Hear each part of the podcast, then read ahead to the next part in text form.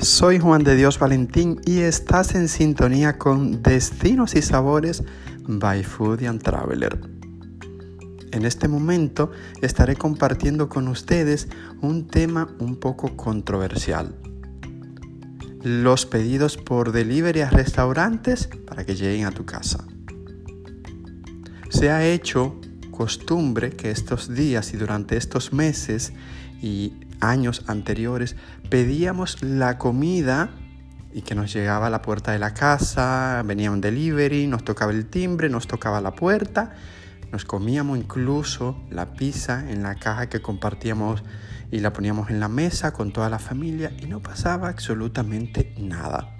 Pero hoy nos ha cambiado la vida durante estos meses que es que hemos estado viviendo con relación a la pandemia que azota al mundo.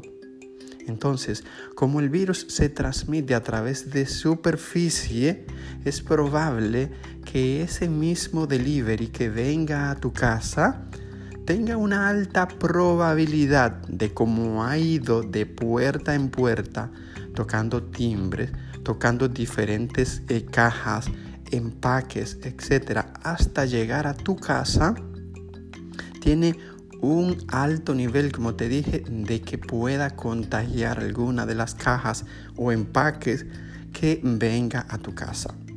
Aparte, este tipo de persona no tiene o no está acostumbrada a tener una higiene muy pulcra para manipular los alimentos. Sucede que los restaurantes tienen un protocolo a seguir y una logística, una manipulación de alimentos que la cumplen a cabalidad generalmente todos, pero esa cadena se rompe cuando entienden que ese delivery, esa persona que viene y te trae la comida a tu casa, simplemente necesita el desinfectante. Creo que se necesita más que eso. Es una persona que debe estar pulcra impecable, limpia de pies a cabeza.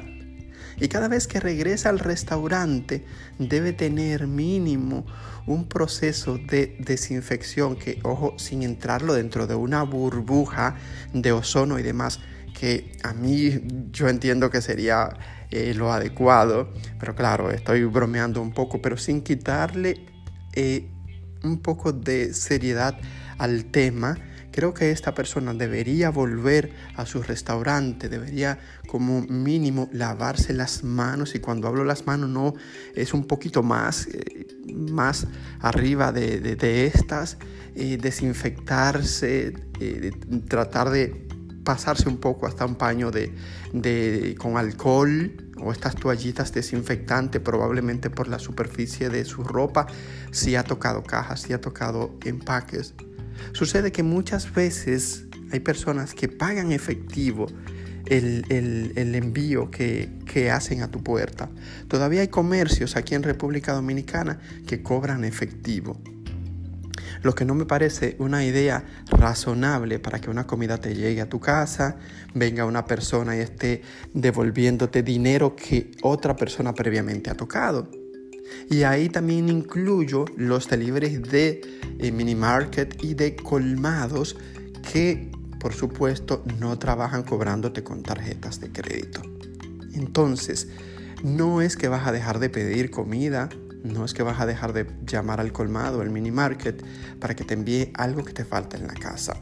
Lo ideal es que tengas un protocolo interno de limpieza y que esa persona automáticamente te deja algo.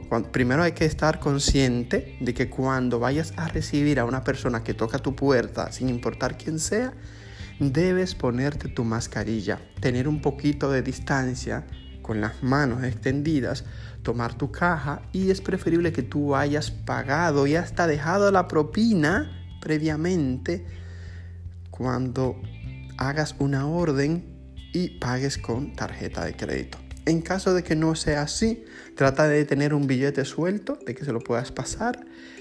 Y cuando retires la caja, la llevas a una parte que no sea de contacto de toda la familia. Hay personas que tienen una mesa en un área de lavado, que tienen una área específica de desinfección en la cocina. Y esa caja, si ha venido comida, ese empaque, ese envase, tíralo. Saca la comida primero, ponla en un recipiente, ponla en platos, no importa que tengas que fregar. Automáticamente esas cajas y esos envases lo vas a llevar en bolsas plásticas y la vas, a sellar. ¿Por qué? Esto va a evitar de que cualquier virus que haya traído esa persona tocándola, porque como dije al principio ha estado de puerta en puerta, no represente un peligro para ti. Y estoy hablando que no es solamente lo del coronavirus, estoy hablando que puede, que puede ser eh, una parasitosis, puede ser un E. coli, salmonella, etc. Porque también eh, se manifiestan o propagan a través de contacto. Te lavas las manos, te la desinfectas, incluso si tocaste con tu cuerpo y te pegaste alguna caja, eh, alguna botella de agua que, o el botellón de agua que te traen a la casa, también quítate esa ropa para que te sientas más seguro. Recuerda que las buenas intenciones a veces no siempre son lo que uno espera. Protégete, cuídate, lleva salud a casa. Si quieres seguir disfrutando de manjares gastronómicos, de la buena comida del restaurante, ten en cuenta estas recomendaciones antes de sentarte a compartirla con tu familia en la mesa. Porque para finalizar, sí, es probable que muchos lugares incluso hayan desinfectado esa caja con alcohol, con gel antibacterial o con cualquier producto que pueda eh, mm, quitar eh, cualquier eh, virus que pueda tener la caja.